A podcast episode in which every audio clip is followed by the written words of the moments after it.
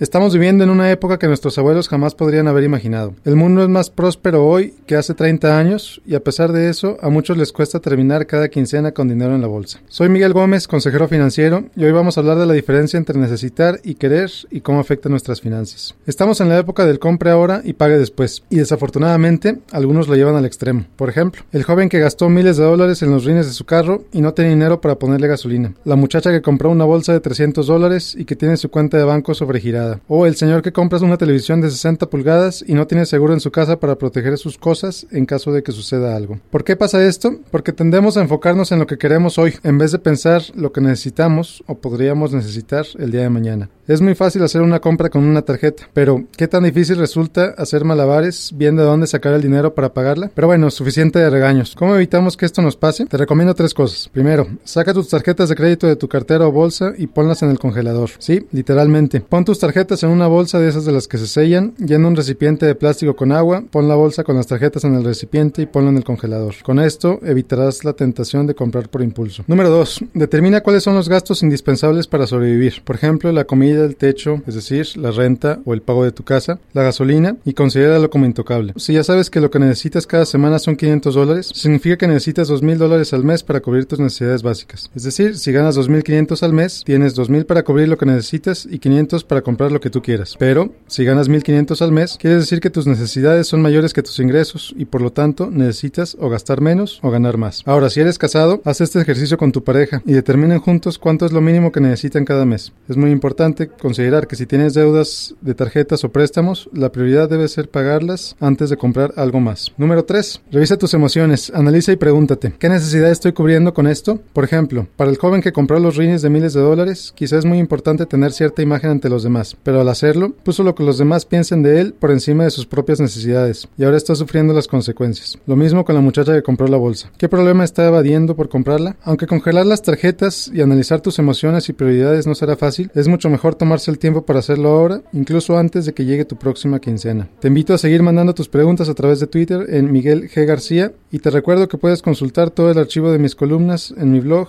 www.miguel-mediogomez.net. Soy Miguel Gómez, consejero Noticias MBS.